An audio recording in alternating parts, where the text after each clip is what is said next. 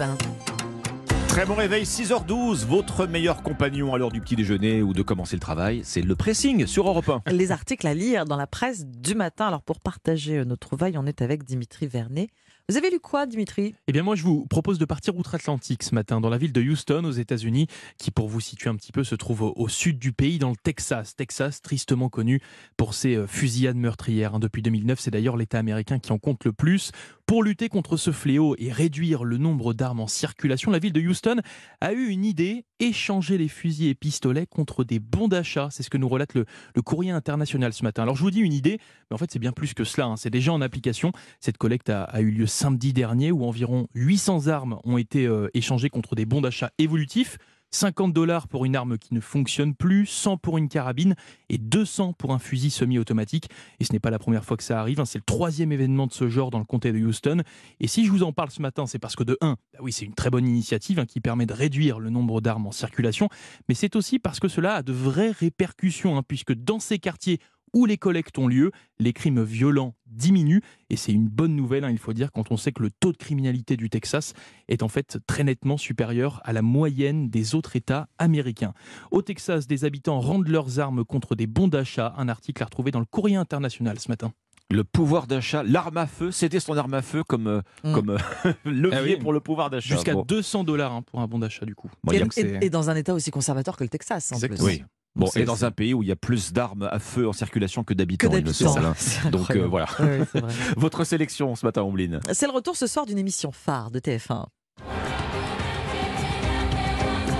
Ah, ça nous avait manqué. Ah oui. Ça nous avait manqué 8 mois sans Colanta, imaginez Ah, donc. Eh bien, à cette occasion, euh, le retour de Colanta à la télé, donc, euh, à cette occasion, le Parisien ne s'est pas intéressé aux candidats, ne s'est pas intéressé ou peu au présentateur Denis Brognard, mais au décor, figurez-vous, là où Ah. les aventuriers passent. Euh, pour le carré final, 40 jours, forêt luxuriante, mer turquoise, piton rocheux, tarentule, hein, les joies de l'aventure à Colanta. Tarentule en grillade. Oui.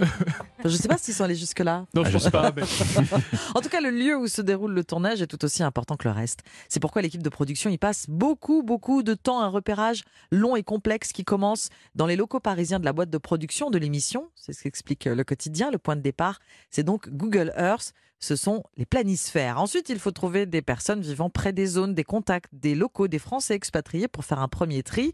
Lorsqu'une zone est choisie, une zone où va être tournée Colanta, le premier voyage est organisé avec dans les bagages une longue liste d'obligations. Le lieu doit être isolé, mais pas coupé du monde euh, pour pouvoir rejoindre un hôpital, euh, je cite, aux standards internationaux, hein, pas de dispensaire de campagne évidemment. Le camp de base des personnes qui travaillent pendant le tournage doit être à 30 minutes de bateau du lieu de l'aventure. Il faut évidemment se préoccuper de la stabilité politique Mhm. du pays, des risques météo, des dangers de la faune et la flore. Il y a quand même pas mal de choses à, à Oui, c'est vérifier.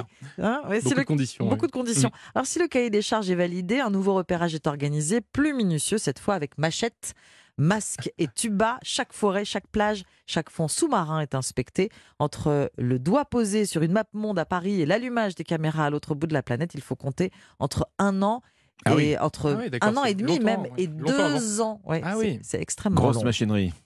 Prenez votre sac, quittez le studio et rentrez chez vous. Voilà, Colanta aux Philippines. Ça commence euh, ce Le soir ton- le euh, ton sur est donné. TF1. Faites attention au décor, du coup, quand vous savez Ah bah euh, oui. maintenant qu'il faut du temps pour le choisir. Derrière la carte postale, quel boulot C'est dans Le Parisien. Bon, et on verra euh, les audiences de Colanta. J'en profite d'ailleurs pour vous rappeler que chaque matin à 9h05 euh, sur Europe 1, Rémi Jacob vous dévoile euh, les audiences télé de la veille et présente le journal des médias. Oui, c'est dans Culture Média, l'émission de référence sur les médias, c'est sur Europe 1 du lundi au vendredi de 9h à 11h avec Philippe Vandel. On termine ce tour de table du pressing avec vous, Alexandre. Eh bien, moi, je vais vous parler ce matin de la victoire du coq saturnin dans une affaire de justice emblématique euh, des conflits de voisinage qui viennent euh, parfois troubler, c'est vrai, la quiétude de la vie à la campagne. Nous sommes quasiment dans l'ombre des tours de Carcassonne, dans le petit euh, hameau de Villalbe. Ici, et comme dans des milliers de villages français, le coq chante et il chante tôt. Trop tôt d'ailleurs, au goût d'un voisin du poulailler qui a décidé de porter son insomnie en justice pour réclamer non seulement le départ du coq saturnin, mais en plus 5000 euros de dommages Ah oui. et intérêts Ah oui, en à ses plus. propriétaires. Tant qu'à faire. Mais oui, mais vous allez me dire, que serait un village français sans son coq? Le tribunal de Carcassonne a donc tranché, non pas la tête du coq, hein, mais en faveur, au contraire, de ses propriétaires. Ce coq-là continuera de chanter. Dans sa décision, le juge affirme le caractère rural du hameau.